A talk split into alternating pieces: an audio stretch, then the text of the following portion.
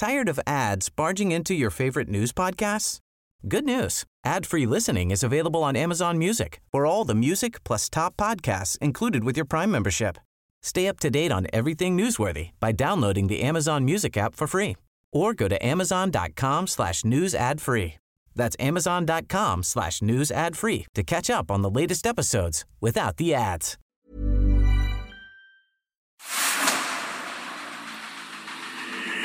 Dedo en la llaga. Había una vez un mundo en el que nadie creía. Un país de historias inexplicables. Una nación con personajes asombrosos. Santo Tomás tenía razón. Hay que ver para creer. El México increíble, las verdades que duelen, la voz de los que callan, el dedo en la llaga. Infórmate, diviértete, enójate y vuelve a empezar. El Heraldo Radio presenta El Dedo en la Llaga con Adriana Delgado. Que ya no quieres ni una noche más, que esta novela ya llegó al final. Ahora que no hay nada que esconder, se te ha ocurrido no quererme ver.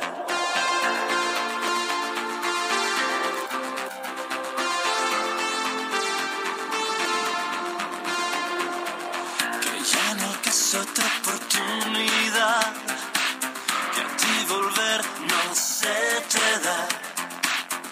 Ahora que te has clavado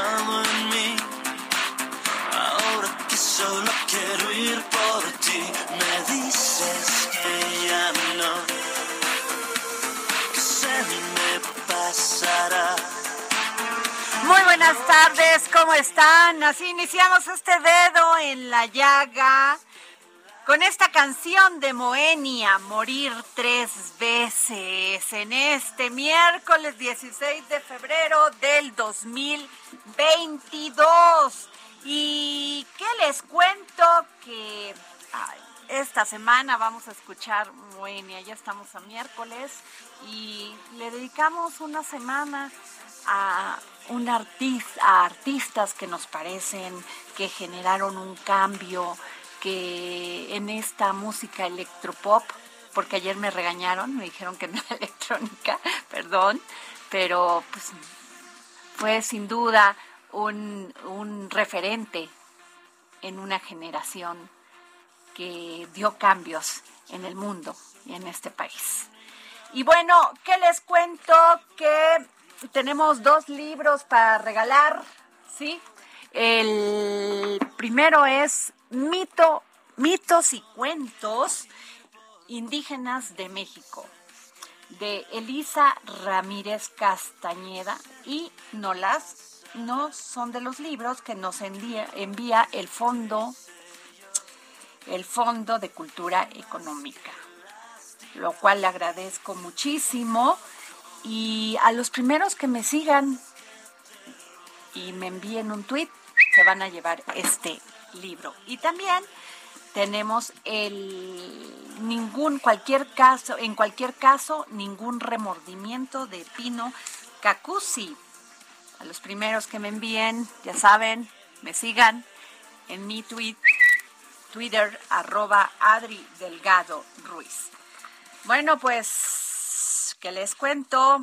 que se aprobó la reforma para que los partidos devuelvan su financiamiento al erario y con el apoyo del PRI, Morena, PT, Verde Ecologista, en la Cámara de Diputados, ayer se aprobó una iniciativa de reforma a las leyes general de partidos políticos y federal de presupuesto para que las fuerzas políticas puedan devolver financiamiento público al erario público en cualquier momento.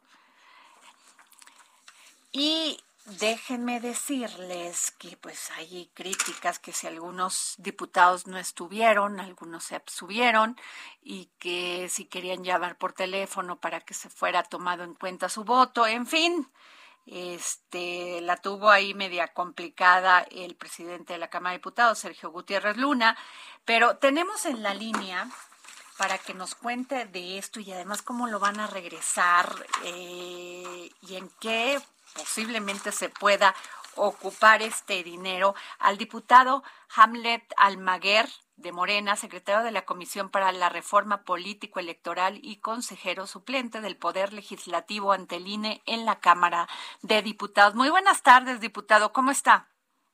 Muy buenas tardes, Adriana, para ti y para toda la auditorio. Oiga, usted, ¿usted sí estuvo ahí? ¿Sí pudo votar? Claro que sí. de los primeros en votar a favor de esta iniciativa que venimos empujando desde hace meses. Oiga, y este, pues sí es un es muy importante la información porque muchos de los, los ciudadanos nos quejamos de que le estamos dando mucho dinero a los partidos políticos y al INE también. Al INE también. Entonces creo que es importante, pero ¿cómo, o sea, qué es lo que sigue después de esto? Pues mira, decirte que desde el año anterior Morena adquirió el compromiso de devolver la mitad de su financiamiento. En 2021 tuvimos 1.600 millones de financiamiento y nuestro presidente nacional Mario Delgado propuso devolver 800 millones. Una parte importante, 300 y fracción, se devolvieron en el primer semestre del año y al cierre del ejercicio, después de que pasó el proceso electoral, eh, quiso devolver un remanente de 547 millones de pesos. Eh, acompañé a Mario el, 19 de diciembre a la oficialía de partes de línea para hacer la devolución.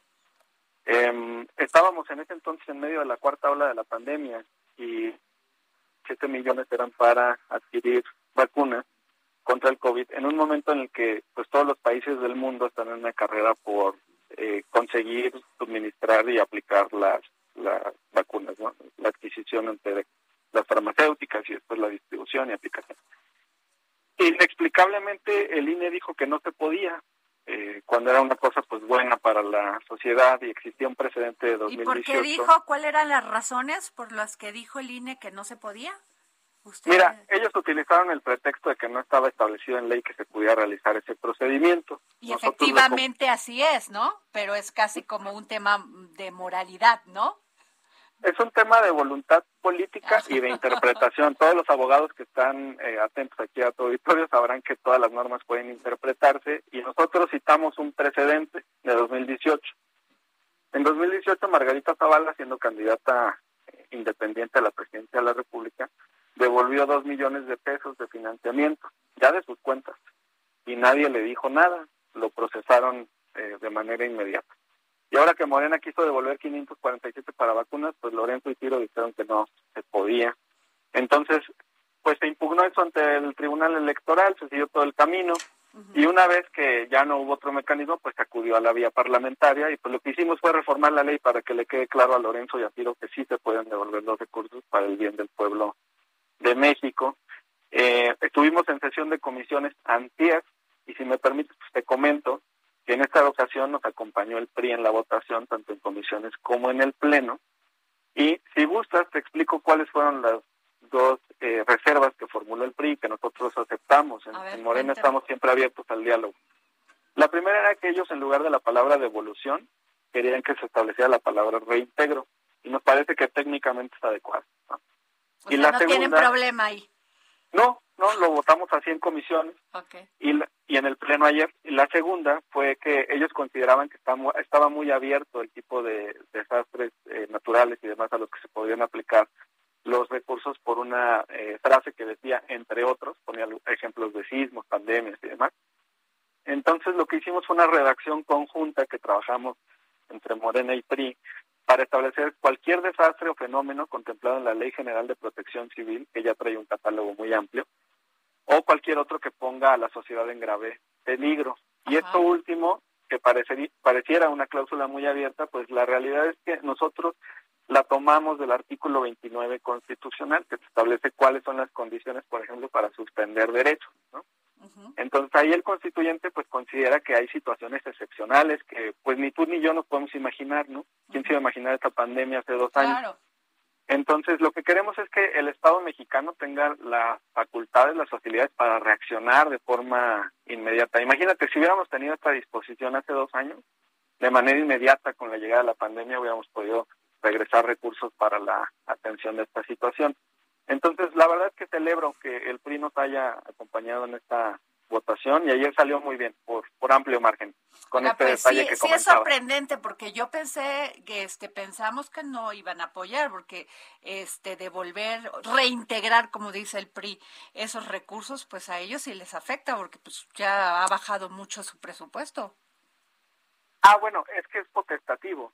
Lo- eh, la norma te permite que tú los devuelvas, no establece que todos los partidos deban devolverlo. Pero el PRI Digamos sí quiso. tema- Eh, sí, pero en realidad es- queda en cada partido hacer la devolución. Y te explico, hay tres momentos para hacer la- el reintegro. Pero por ejemplo, ustedes van a regresar, ustedes sí van a regresar el 50%. ¿Correcto? Sí. ¿Y, sí. e- y el PRI cuánto? ¿10% o cómo? ¿O 5%? Pues no nos, no, no nos dijeron si van a regresar Ay, o no ¿qué van a tal si regresan un 1%? Pues ya, ¿para qué lo regresan? Sí, ojalá todos los partidos tuvieran ese compromiso con México y regresáramos todos el 50%. ¿Y el de PAN? nuestro ¿El. PAN va a regresar algo? Bueno, tiene No, que el PAN- ¿no? No, el PAN ni a la esquina, no, por supuesto que no, nunca tuvieron este, disponibilidad para el diálogo. ¿Y ayer- Movimiento Ciudadano tampoco? No, tampoco, por supuesto. Es un- el Movimiento Ciudadano tiene un discurso en Jalisco y otro discurso muy diferente acá en la Ciudad de México. Oiga, y pero, allá- pero esto Ajá. podría verse así como, de- me imagino que el PRI, pues, este, sí apoyó esto. ¿Usted cree que sea una, un camino también a seguir, este, para la reforma eléctrica? Es una buena señal, es una muy buena señal. La verdad es que creo que actuaron con responsabilidad. Y cuando las cosas son para el bien de México, pues creo que no hay colores y ayer lo demostró la fracción del PRI. Si el PRI nos acompaña en reforma eléctrica, nos acompaña en reforma electoral y en otras reformas constitucionales, pues con esos votos podríamos alcanzar el umbral de dos terceras partes. Y yo celebro que tengan la apertura al diálogo. Y también de nuestra parte hubo disposición de hacer modificaciones que el PRI solicitaba de manera pues adecuada. Claro.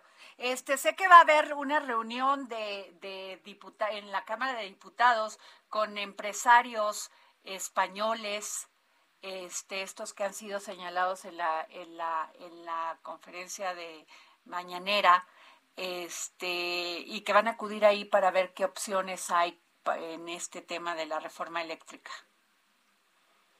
¿Es Mira, la verdad es que esa parte me toca también dictaminarla porque formo parte de la Comisión de. Asuntos Constitucionales y he estado en los foros de Parlamento abierto. Ajá. En ningún momento el Congreso ha estado cerrado a escuchar ni al pueblo de México ni a los inversionistas ni mucho menos. Yo nada más quisiera comentar tal. Creo que las empresas transnacionales y los dueños son lo suficientemente inteligentes para ponderar, para calibrar que el porcentaje de participación en el mercado que les está ofreciendo el presidente de la República con esta iniciativa es una rebanada muy grande del pastel. El 46% del mercado de México es más grande que el 100% del mercado de España o que el 100% del mercado de Colombia o que el Ah, 100% eso es del mercado de Argentina. Somos, somos un país enorme con 140 Sí, millones de habitantes. Entonces, nadie en su sano juicio va a rechazar participar eh, casi con la mitad de eh, el mercado y por supuesto en un tema tan importante como la energía. Totalmente, de acuerdo, y ellos, pero ellos querían más. Esa es la verdad, ¿no? Pues lo quieren todo, pero el tema es para qué, ¿no? Hay que voltear nada más a, a revisar lo que dicen las primeras planas de los medios en España.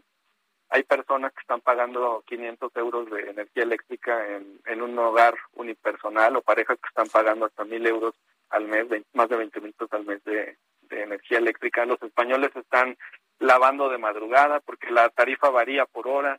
Los españoles no pueden hacerse un licuado en la mañana en su casa. Tienen los hijos que ir al Starbucks o a cualquier otra cafetería a tomar sus clases. Les sale más barato. ahí. Correcto, correcto. Imagínate que hay miles de micronegocios que están colapsando en España porque ya no pueden pagar la energía eléctrica. ¿Y por qué es esto? Porque se le dejó un mercado estratégico en las manos a la iniciativa privada Claro. sin ninguna participación del Estado. Nosotros tampoco queremos una, una participación del 100% del Estado, no viene así planteada la reforma, un equilibrio, 54-46, que creo que es sano para el país. Diputado Hamlet García Almaguer, eh, la revocación de mandato, ¿cómo va? Pues va bien, ¿Sí? va bien a pesar del ¿Sí INE, van a de poner todas Córdoba las casillas? Ya. ¿Van a poner todas las casillas? están- Nosotros quisiéramos que se pongan todas las, las casillas y lamentamos mucho la determinación que acaba de tomar el INE y que se subió a redes hace un par de horas del consejero Ciro Murayama, en el que pues obedece al Partido Acción Nacional e incluso de manera pues muy orgullosa sube la, la fotografía del acuerdo del INE de las medidas cautelares en las que ordena que los gobernadores de Morena bajen un desplegado en el que apoyaban el tema de la revocación de mandato. Me parece que ya están cayendo en un esquema como si fueran la Santa Inquisición y ellos pretenden que nadie hable más que los que son opositores al presidente, porque al PAN y al PRD y al PRI nadie les dice nada en el tema de la revocación. Sí, porque eh, incluso acabamos de ver un tuit de la de la jefa de gobierno, bueno, de la gobernadora de la Ciudad de México, y este y dice que pues la podrán callar eso, pero no su convicción de apoyar esta revocación de mandato. Sí, andan, andan desatados en, en el INE, la verdad, pero vamos a impugnar, vamos a impugnar, vamos a ir al Tribunal Electoral y confiamos en que se pueda revertir esta determinación. El INE también, te quiero decir, ha enviado oficios a la Cámara para preguntar sobre la situación de las asambleas populares que estamos haciendo en todos los estados del país. Y de estos, estos, perdón, estos, este, eh, espectaculares que han salido eh, en diferentes eh, partes de la República Mexicana, ¿ustedes tienen algo que ver con ello? No. Mira, la Constitución y la ley de revocación establecen que los particulares pueden hacer ah. promoción a favor o en contra. Ah, ok, entonces, ahí sí pueden, o sea, sí hay financiamiento como quien dice privado. Mira, la única prohibición es para contratar tiempos en radio y en televisión. Fuera de radio y televisión, los particulares podrían contratar publicidad en redes sociales. Pues eso es injusto, ¿no, diputado? ¿Por qué en radio y en televisión no? Pues es un tema de diseño constitucional que se aprobó antes de que yo llegara aquí a la Cámara. No, no sé por qué, no sé por qué está de esa de esa manera, pero supongo que es por el por el peso que tiene la radio y televisión en el consumo mediático. Pues muchas gracias, diputado Hamlet García Almaguer, secretario de la Comisión para la Reforma Político Electoral y consejero suplente del Poder Legislativo ante el INE en la Cámara de Diputados. Gracias. Muchas gracias a ti y a todo el auditorio del Heraldo. Bueno, pues este esperemos que el PRI reintegre una parte de lo que le damos los ciudadanos para que operen como partido. No, lo dudo, ¿eh? Yo sí lo dudo, perdón. O sea, va, entre, va a reintegrar el 5% o el 1%. Y va a decir que reintegró algo, porque pues, si no se le exige una cantidad, pues entonces, ¿para qué tanto asunto? Pero bueno, algo es algo, como dicen en mi pueblo. Oigan, ¿y qué les cuento? Fíjense que la producción de aguacate Michoacán puede enfrentar sanciones en, el TECMEC de, este, debido al incumplimiento de la legislación ambiental, ya que entre el 80 y 90% de las plantaciones carecen de permisos de cambio de uso de suelo y se utilizan predios donde hubo incendios, aunque la ley forestal prohíbe que se realicen actividades agropecuarias en ellos durante 20 años, este pues lo siguen haciendo. Y me da muchísimo gusto eh, que el profesor licenciado Benjamín Revueltas Vaquero me haya tomado la llamada para el dedo en la llaga. Muy buenas tardes. Hola. Doctor, doctor, ¿cómo está? Creo que tenemos problemas. Bueno, pues así está el tema este de la, de, ya lo tenemos. Doctor, gracias por tomarme la llamada para el dedo en la llaga. Muchas gracias, Adriana. Me da mucho gusto estar en tu programa. Muchas gracias. Oiga, pues este que podemos enfrentar sanciones, o sea, aparte de todo lo que están viviendo los productores de aguacate en Michoacán con el tema de la delincuencia, aunado a eso, todavía también porque este pues carecen de permisos de cambio de uso de suelo y se utilizan predios donde antes hubo incendios. ¿Nos puede explicar mejor? Mira, Adriana, el tema es que el la producción de aguacate vive en lo que he denominado una informalidad ambiental. Ok. Y esto es parte, eh, pues, en buena medida causado por la descoordinación de las autoridades. En el tema, pues, involucran las autoridades federales, SADER, Semarnat y en las autoridades locales, desde luego, ¿no? Entonces ha, ha, eh, ha fallado, digamos, el entramado jurídico que no, no ha sido el, el adecuado. Se están violentando, como bien decías, los artículos 93, 97, 99 de la Ley Federal de Desarrollo Forestal Sustentable.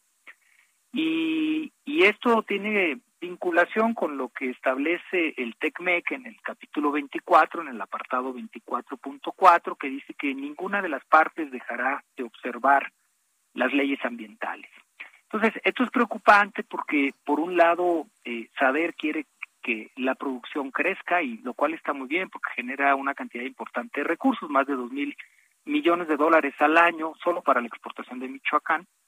Eh, efectos sociales muy importantes también, 30 mil productores, 78 mil empleos directos, 300 mil indirectos, pero hay impactos ambientales e impactos jurídicos. Dentro de estos impactos ambientales hemos documentado la existencia de más de 30, 38 estudios de investigadores de la UNAM, de la Universidad de Michoacán y de otras universidades, en donde está eh, documentado los impactos que se están generando en materia de biodiversidad, de cambio climático, de afectación al agua, etcétera. Entonces, esto pues eh, puede dar lugar, sin lugar a dudas, a sanciones por parte del, del TECMEC. Acuérdate tú que basta con una petición que haga cualquier persona, así dice, este ante el Secretariado Técnico para el Consejo para la Cooperación Ambiental.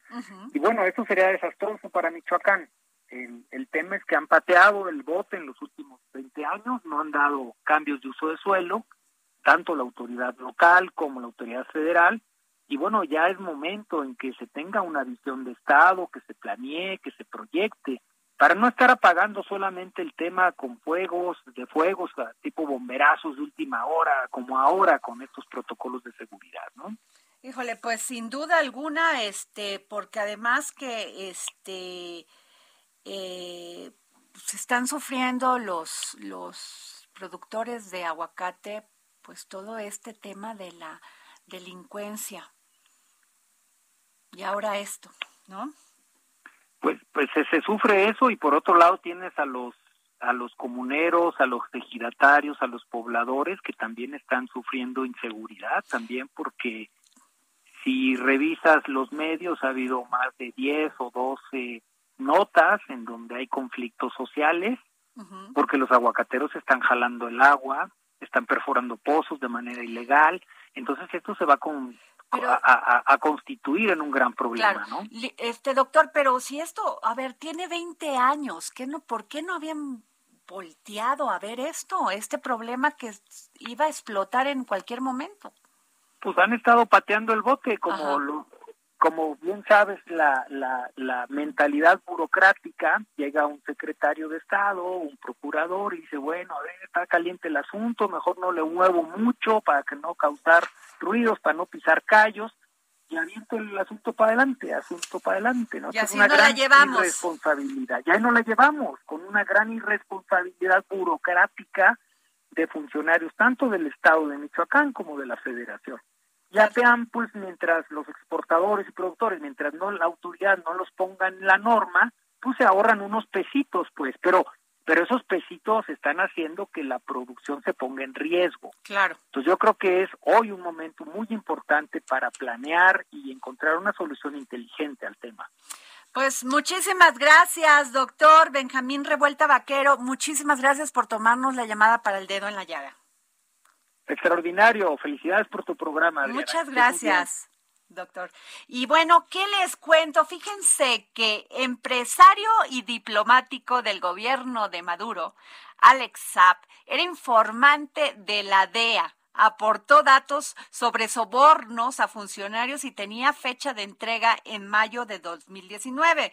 No se presentó y bueno, fueron sobre él. Y es que el, empresario detenido actualmente en Estados Unidos fue contratado por la DEA en 2018 y dio información sobre sobornos que pagó a funcionarios venezolanos, según documentos judiciales. Alex Zapp un aliado del presidente de Venezuela, Nicolás Maduro, se desempeñó durante casi un año como informante de la Administración de Control de Drogas de Estados Unidos, la DEA, y dispuso de fondos confiscados como parte de un acuerdo para entregarse y enfrentar cargos ante la justicia estadounidense, según un documento judicial divulgado el miércoles. Sam, de origen colombiano, fue contratado por la DEA y bueno, durante todo ese tiempo estuvo dando información de todas las transacciones que realizaba el gobierno de Nicolás Maduro. Van a salir muchos chipotes, muchos implicados. Bueno, nos vamos a un corte y regresamos. Se te ha ocurrido quererme ver.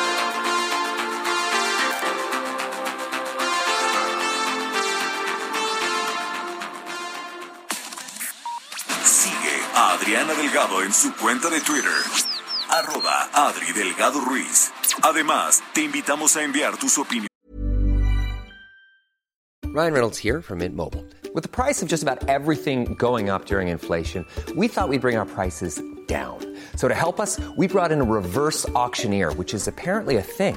Mint Mobile unlimited premium wireless. Ready to get 30, 30, bit to get 30, bit to get 20, 20, 20, bit to get 20, 20, bit to get 15, 15, 15, 15 just 15 bucks a month. So, Give it a try at mintmobile.com slash switch.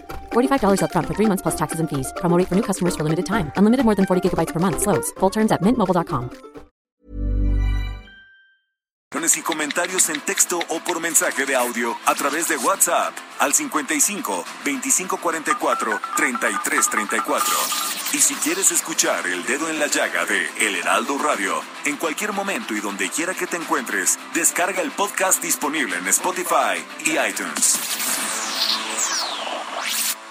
Sigue a Adriana Delgado en su cuenta de Twitter en arroba Adri Delgado Ruiz. Y envíanos tus comentarios vía WhatsApp al 55 25 44 33 34 o 55 25 02 21 04.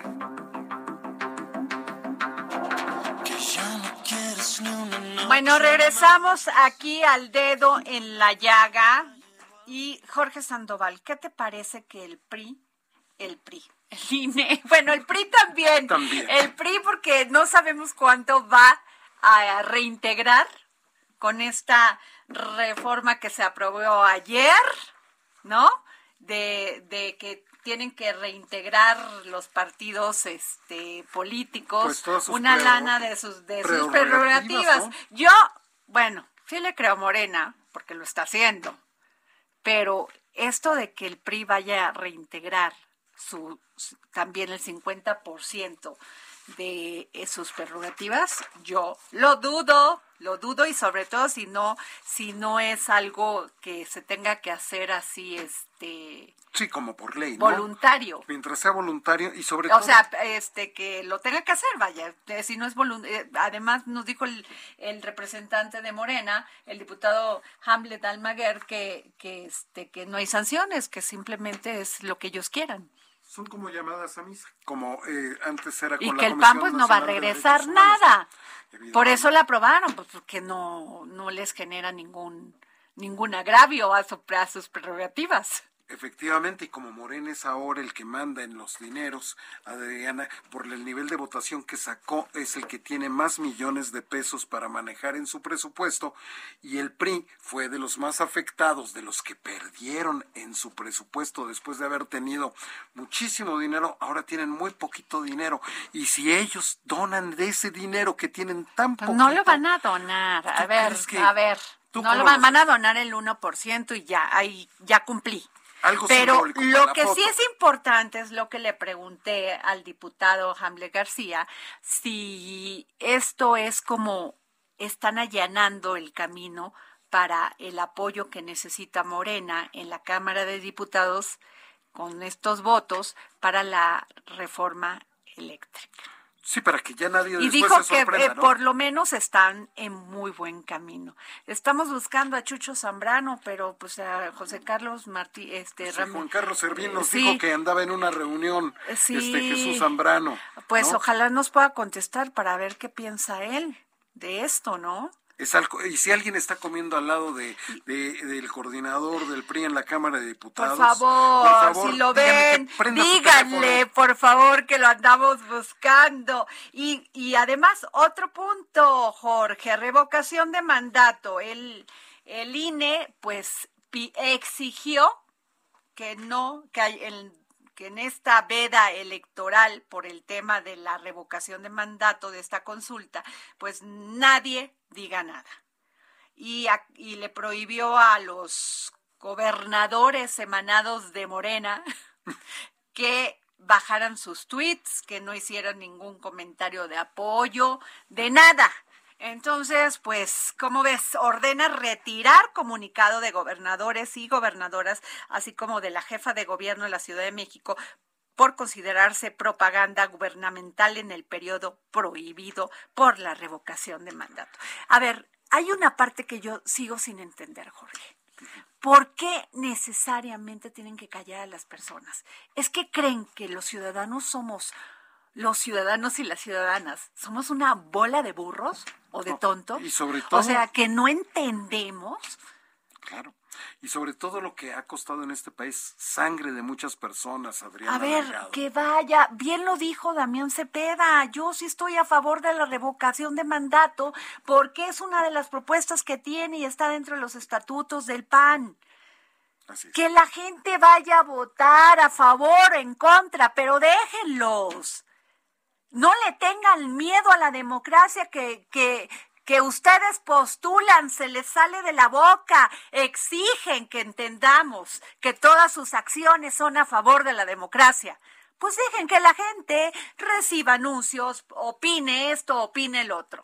Otro punto es estos espectaculares, que bien lo dice el secretario de la Comisión para la Reforma Político Electoral y consejero suplente del Poder Legislativo ante el INE en la Cámara de Diputados, Hamle García, que estos espectaculares que están este, apareciendo en todo México, en toda la República Mexicana, pues los pagan este, la iniciativa privada.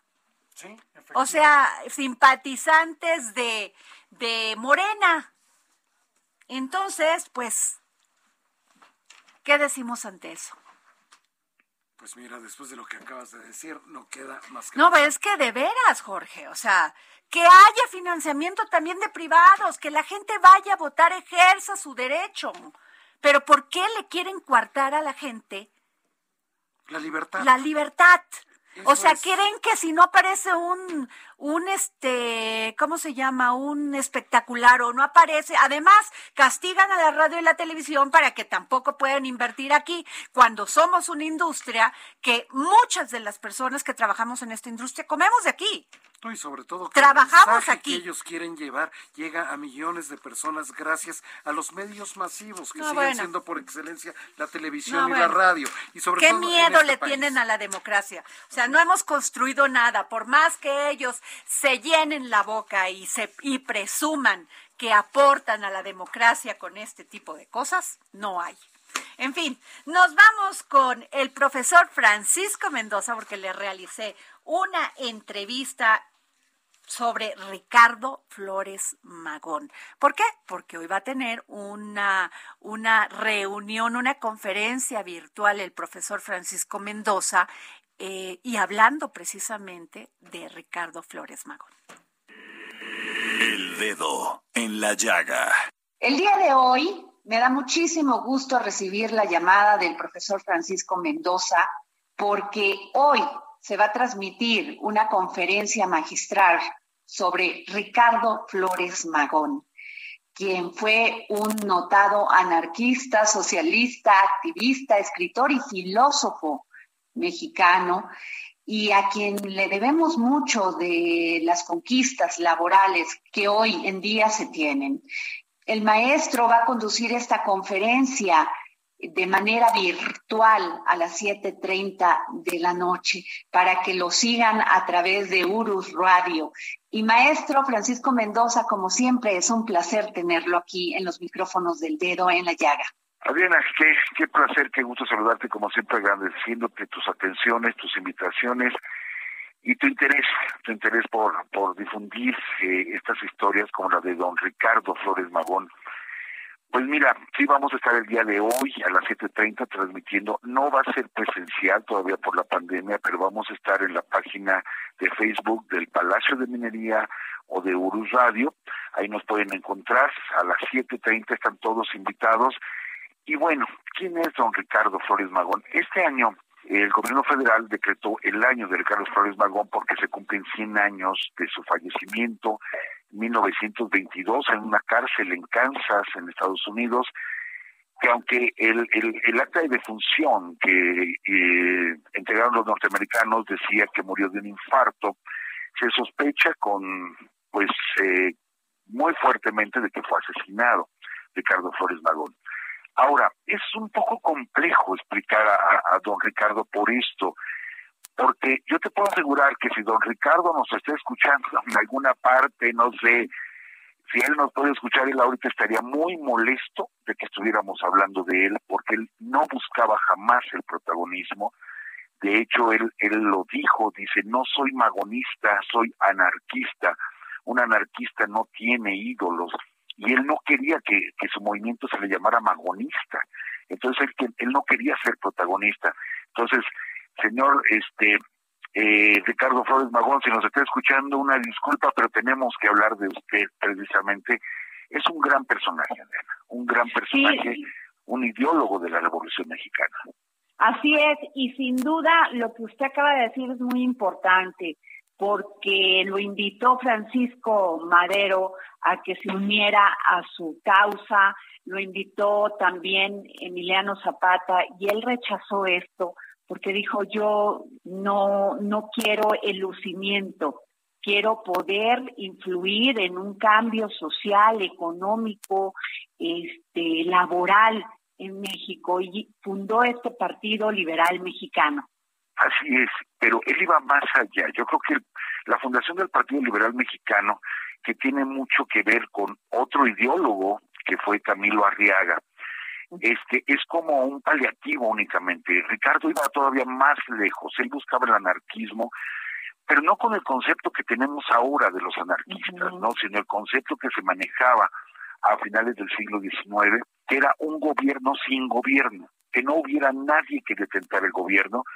Efectivamente, él apoya el inicio de la Revolución Mexicana con Madero, pero después se va en contra del mismo Madero cuando dice es que no vamos a quitar a alguien del poder para poner a otra persona en el poder, porque él estaba en contra de que alguien tuviera el poder, cualquiera que fuera, ¿sí?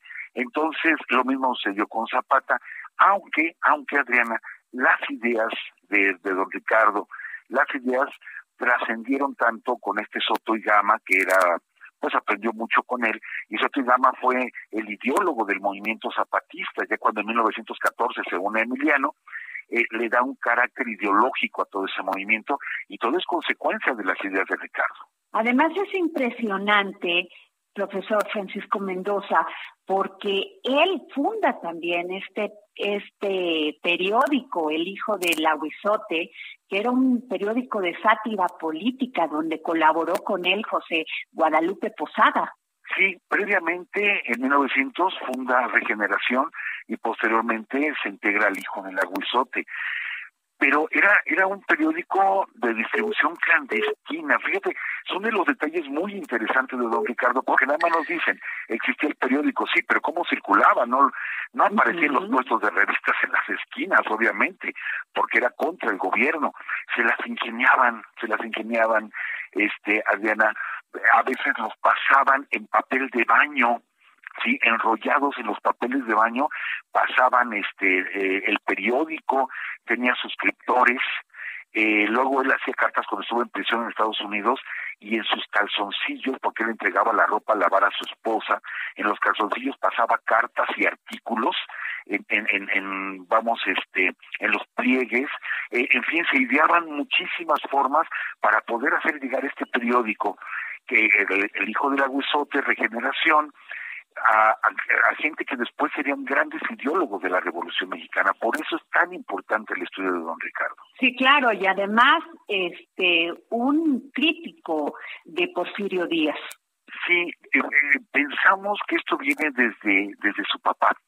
Su papá de, de, de don Ricardo eh, era un coronel, el coronel Teodoro Flores, que peleó del lado de Porfirio Díaz en la intervención francesa, eh, en la guerra de reforma, pero cuando, cuando terminan estas guerras, Porfirio Díaz se entroniza en el poder y don Teodoro, que solo tuvo tres hijos, precisamente Jesús, Ricardo y Enrique, él, él les inyectó esta idea en contra de la opresión, en contra de alguien que se convierte en un tirano. Entonces es muy probable que desde ahí vengan esas ideas de los tres hermanos a partir de su papá, del coronel Teodoro Flores.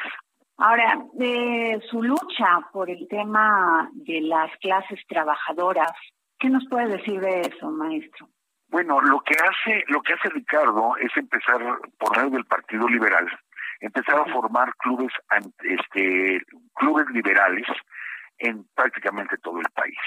Estos clubes van a tener mucha trascendencia, Adriana, y de aquí va a salir el movimiento de Cananea, que terminará en una masacre por parte de del gobernador de Sonora en ese momento que hasta trae soldados americanos, los, los, dejó pasar la frontera para que masacraran a obreros mexicanos lo que pasó en, en la fábrica de helados y tejidos de Río Blanco. Muchas huelgas estaban encabezadas por el Partido Liberal y todos por las ideas. Pero, Adena, no es solamente lanzar a la gente a la huelga, lo que pedían los trabajadores, todo eso quedó plasmado en la Constitución del 17, pero pedían cosas tan simples como decir que al obrero se le pague en moneda, no que se le pague con vales para las haciendas o con vales para las tiendas de raya, que se prohíba que trabajen menores de 14 años, que se dé la jornada de 8 horas, en fin, varias cosas que pedían que después fueron consignadas, insisto, en la Constitución del 17. Y todas son ideas que parten del Partido Liberal Mexicano, encabezado por don Ricardo Flores Magón. Maestro Mendoza, qué importante es conocer la vida de estos hombres como Ricardo Flores Magón, porque fíjese nada más esta frase, es deber de nosotros los pobres trabajar y luchar por romper las cadenas que nos hacen esclavos. Así es. Mira, en México, como fuimos, nos fuimos retrasando con la independencia, etcétera, la revolución industrial llegó un poco más tarde a México. Llega en la época porfirista y es cuando mucha gente todo, antes se hacía a mano, todo eran artesanos, eran campesinos. Cuando llega la industrialización a México se olvidaron de la gente, eh, los ricos se volvieron más ricos porque se ahorraban muchísimo dinero y los pobres muchísimo más pobres porque no había ni siquiera dónde trabajar y se alquilaban o se rentaban como trabajadores por cualquier miseria de pago. Entonces, eh, ese movimiento por eso tarda un poco en surgir a diferencia de Europa en Europa ocasionó la caída de muchas coronas, ¿no? De muchas cabezas coronadas cayeron. En México tarda un poco más, pero se habían olvidado de los obreros mexicanos. Y es precisamente con, con Ricardo, con Camilo, con Juan Sarabia, etcétera, todo ese movimiento liberal quien le da un carácter a los derechos de los trabajadores. Y lo que usted dice es muy cierto, independientemente que no haya fundado el Partido Liberal Mexicano, que haya simpatizado en un momento con Francisco y Madero y con Emiliano Zapata, sino, o sea, él tenía otro tipo de pensamiento mucho más global, o sea, más de mundo. O sea, él quería extender su revolución social a todo el mundo. Sí, y de hecho él intenta, él intenta formar una región en el país. Se le acusó de que quería eh, separar Baja California de, de, México y unirlo a Estados Unidos es completamente falso. Él quería mostrar que era posible vivir dentro de este anarquismo. Insisto, no es el anarquismo que ahora contemplamos, sino con toda la libertad, que el ser humano era capaz de poderse manejar libremente sin necesidad de, de leyes que lo estuvieran juzgando o de, o de gente que tuviera el poder. Por eso toman la ciudad de Tijuana, Mexicali, Tecate, al inicio de la Revolución Mexicana, y este, pero después, bueno, son derrotadas las fuerzas magonistas, precisamente por Francisco León de la Barra, que es el que queda como presidente después de Díaz y antes de Madero, son derrotados. Entonces, se le ha criticado mucho a Flores Magón por ello, por la toma de estas ciudades, pero realmente lo que buscaba era, un, era, era mostrarle al mundo que era posible que el ser humano se pudiera manejar por sí mismo con toda libertad. Ahora, eh, es muy importante esto porque en Estados Unidos incluso varias veces estuvo en la cárcel y lo acusaban de anarcocomunista. Y es que, pues él quería abolir lo que era la autoridad y clero y capital, muy de esta de, teoría de Karl Marx. Sí, eh, Marx e Engels son parte de los pensadores que influyeron mucho en la mentalidad de, de, Ricardo. ¿Y qué te puedo decir? Mira, de 1892 a 1922, la primera vez que lo encarcelaron fue en el 92, 30 años que vivió, de esos 30 años, 13 los pasó en la cárcel. Tuvo nueve ingresos a prisión, muchos de ellos en Estados Unidos. Él muere condenado a 20 años allá en Estados Unidos a trabajos forzados. Entonces él, vivía encadenado con el típico grillete y lo obligaban a trabajar. Y solamente le decían, pide perdón por lo que dijiste contra los americanos y te dejamos salir. Y él nunca pidió perdón y prefirió quedarse en la cárcel donde fue asesinado. Ahora, este periódico que usted menciona, Regeneración, fue con tendencia anarquista, como usted lo está comentando, y que lo fundó Jesús Flores Magón, Antonio Orcasistas y Ricardo Flores Magón. Así es. Así es. De hecho, el lema es que era un periódico de combate, sí, un periódico donde se manifestaban abiertamente en contra del régimen de Porfirio Díaz, pero sabemos cómo se manejaba Porfirio Díaz. Esa famosa paz porfiriana era paz con garrote, realmente. Entonces, fundan este periódico, en un dolor de cabeza para Porfirio Díaz, por más que, que, que, cerraban las imprentas, pues aparecía por otro lado, por eso se tiene que ir a los Estados Unidos, pues hasta allá llegó el brazo de Porfirio Díaz a Estados Unidos, a Missouri, y se tuvo que ir, Ricardo, hasta Canadá, ¿sí? Escapando de Porfirio Díaz. Fue un dolor de cabeza por completo para Porfirio Díaz. Pero este periódico es fundamental, fundamental, claro. Sí, por, porque, y la tentación, profesor Mendoza, la tentación del poder de siempre callar a aquellos que están en contra de un mal gobierno, de prácticas en contra de los seres humanos, de los ciudadanos. Es una tentación constante. Es una tentación constante y lo hemos visto en muchos este, regímenes en, en, a través de la historia que hay que callar a la gente, ¿no? Y, y, y fue algo que gritaba Ricardo Flores Magón, el pueblo no puede estar callado. Entonces él buscaba que el pueblo tuviera la voz e inclusive pues lo lleva hasta la lucha, hasta la lucha armada. Eh, me dice que, que, estuvo nueve meses en la cárcel, profesor. Nueve ocasiones. Nueve ocasiones. Primero en México por, por haber fundado estos dos, el periódico Regeneración y también el Aguizote, el hijo del Aguizote. Bueno, la primera vez fue porque participó en unos mítines estudiantiles protestando contra la reelección de 1892 de Porfirio Díaz. Lo metieron un mes nada más a la cárcel, pero bueno, más que suficiente. Pero desde ahí comenzó y participó en varios mítines. Luego otra ocasión lo metieron cuando el primer congreso del Partido Liberal Mexicano en San Luis Potosí, que se atrevió a decir en la tribuna que el gobierno de Porfirio Díaz era una cueva de ladrones.